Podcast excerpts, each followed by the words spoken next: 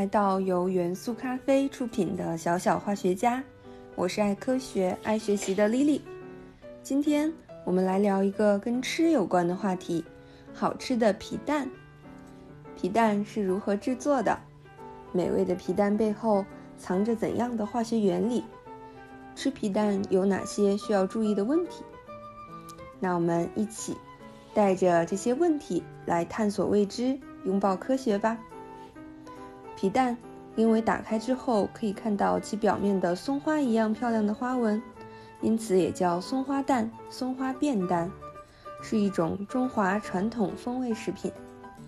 皮蛋的主要原料是鸭蛋或者是鸡蛋，口感鲜嫩爽滑，带有微微的咸味儿。鸡蛋和鸭蛋经过一种特殊的加工方式，会变得黝黑发亮，这使得它表面。有一层淡淡的清香扑面而来，味道也异常的鲜美。那么，这种特殊的食品是如何制作的呢？首先，我们要先介绍一下鸟类卵的结构，也就是鸡蛋和鸭蛋的结构，来帮助我们理解皮蛋的制作过程。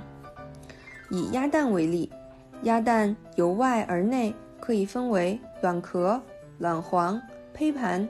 等层状结构，其中卵壳又由内层卵壳膜、气室、外层卵壳膜、真壳和护膜构成。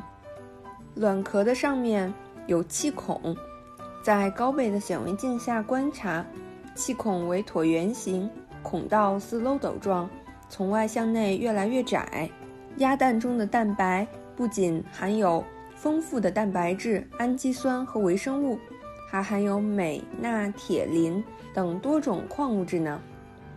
在本期节目的详情页，我们会附上鸟蛋的结构图，来帮助朋友们了解刚刚我们讲述的鸟类的卵的结构。在了解了结构之后，我们开始讲述皮蛋的制作过程吧。皮蛋在腌制的过程中，我们会将新鲜的鸭蛋。进入食盐、茶叶、生石灰或草木灰，以及氧化铅等材料之中，经过长时间的浸泡，发生化学反应，使蛋白质凝固，最终而制得皮蛋。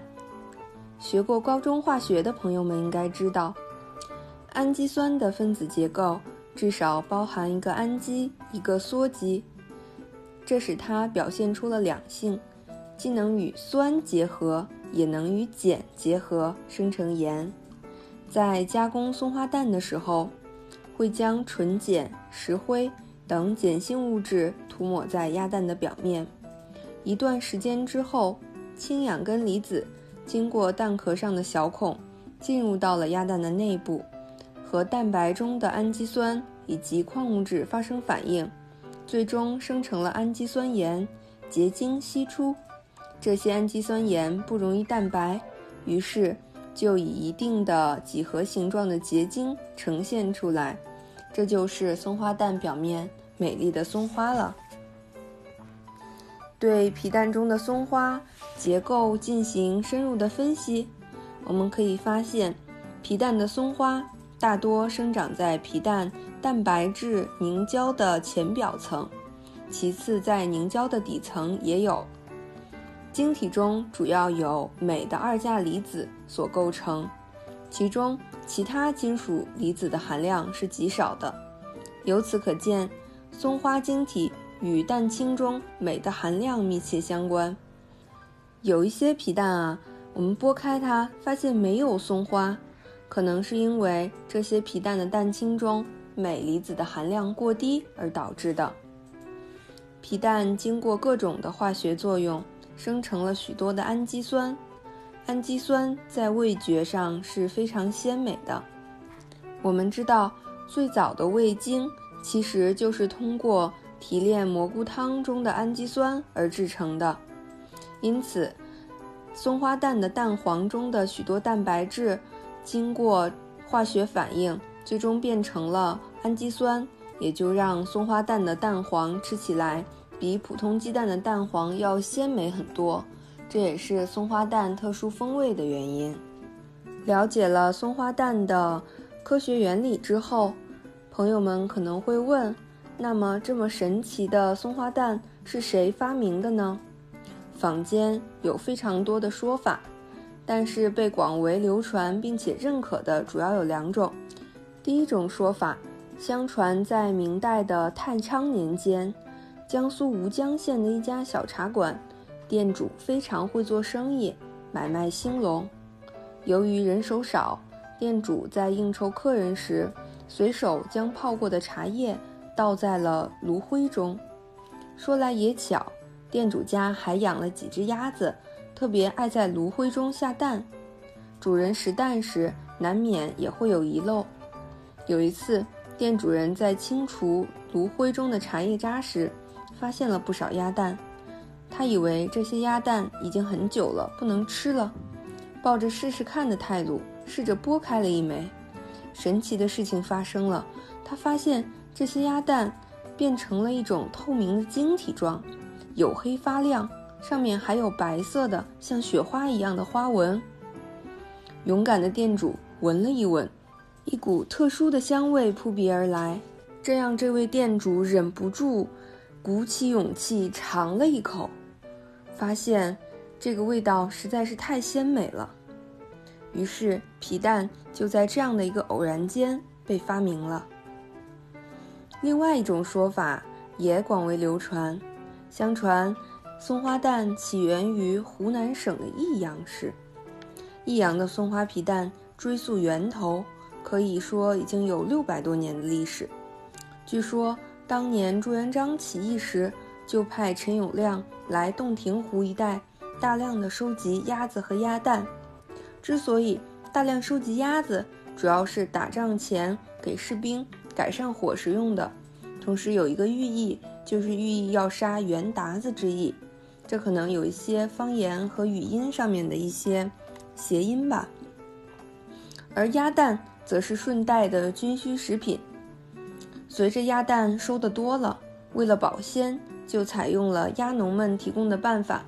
把鸭蛋用盐、石灰和茶叶末腌制起来。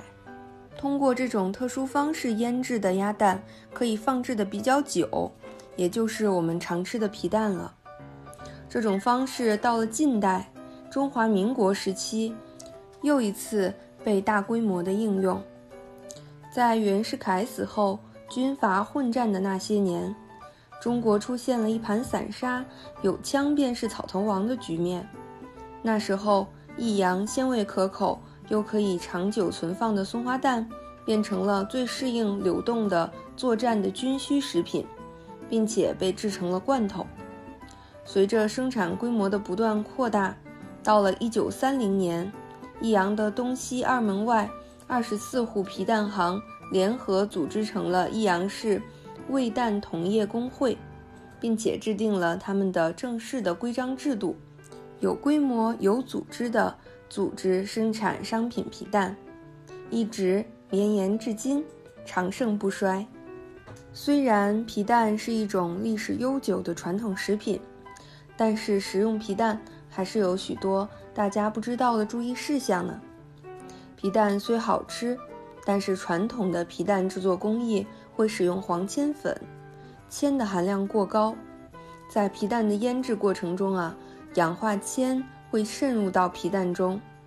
我们知道，铅以及铅的化合物属于对人体有害的物质，会影响到人体骨髓的造血功能、免疫力，甚至儿童体格和智力的发育。这也就是老人们常说的“多吃皮蛋会变笨”的原因。如果经常食用这种含铅的皮蛋，会极大的危害到身体的健康。因此啊。由氧化铅腌制的传统皮蛋，的确是建议大家尽量少吃，甚至是不吃的。随着时代的进步以及工艺的革新，现在市场上销售的皮蛋都是经过技术改良了的无铅皮蛋了。无铅皮蛋是指在皮蛋的腌制过程中，用硫酸铜取代黄铅粉，这样铅的含量就会明显的下降。属于食品安全的范畴之内。购买时可以打消大家关于皮蛋含铅量过高的顾虑。但是啊，无铅皮蛋并不是完全没有铅，所以依然建议大家适量的食用，不可以贪多。为了保障人们的身体健康，我们国家一方面大力推广新的工艺，同时呢，也做了相应的法规和规定。按照《中华人民共和国农业标准》，NY 五幺四三杠二零零二中规定的无公害皮蛋的相关标准，里面规定了铅的含量在每千克零点五毫克到两毫克之间才算是安全和合理的，超过这个剂量就代表铅的含量过高，就不适于人食用了。皮蛋在制作过程中。一些维生素的破坏是比较严重的，即便是无铅皮蛋，安全性没有什么问题了，但是食用这种东西在营养方面也是要比鲜的鸡蛋有所损失的。对于孩子吃一点儿也没有什么太大的问题，但是营养并没有什么特别的优势，因此也并不建议多吃，也要适量的、合理的食用。皮蛋在吃的过程中，还有一点需要大家注意，就是一定要蘸醋。为什么吃皮蛋要蘸醋呢？是因为皮蛋在制作过程中会加入生石灰和纯碱这两种东西，而这两种东西混在一起是呈碱性的，碱性会让蛋白质发生降解而产生氨，那么氨和水结合又形成了碱性的氨水。所以啊，在吃皮蛋的时候，有被碱性的氨水和碱性物质的混合物灼伤消化道黏膜的风险。所以吃皮蛋必须要加醋，这样可以用醋里面的酸中和皮蛋中的碱，起到酸碱中和的作用，这样吃也更加的安全。所以请大家最好不要直接剥开了皮蛋就生吃，避免灼伤口腔。如果发生轻微的灼伤，可以用冰水漱口，或者含一口冰牛奶来缓解。但是如果灼伤较为严重，感觉到非常的不适，那么请一定尽快就医。说到这里，皮蛋虽然有铅含量过高的风险，以及灼伤消化道的问题，但并不阻止吃货们对它的喜爱之情。皮蛋不但好吃，还有非常多的荣誉。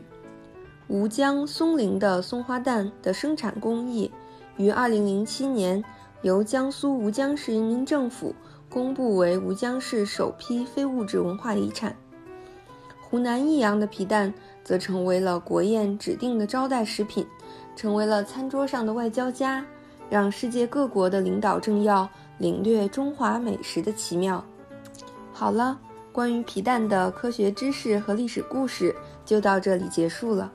相信通过本期节目，大家也对皮蛋有了更加科学和合理的认识和判断了。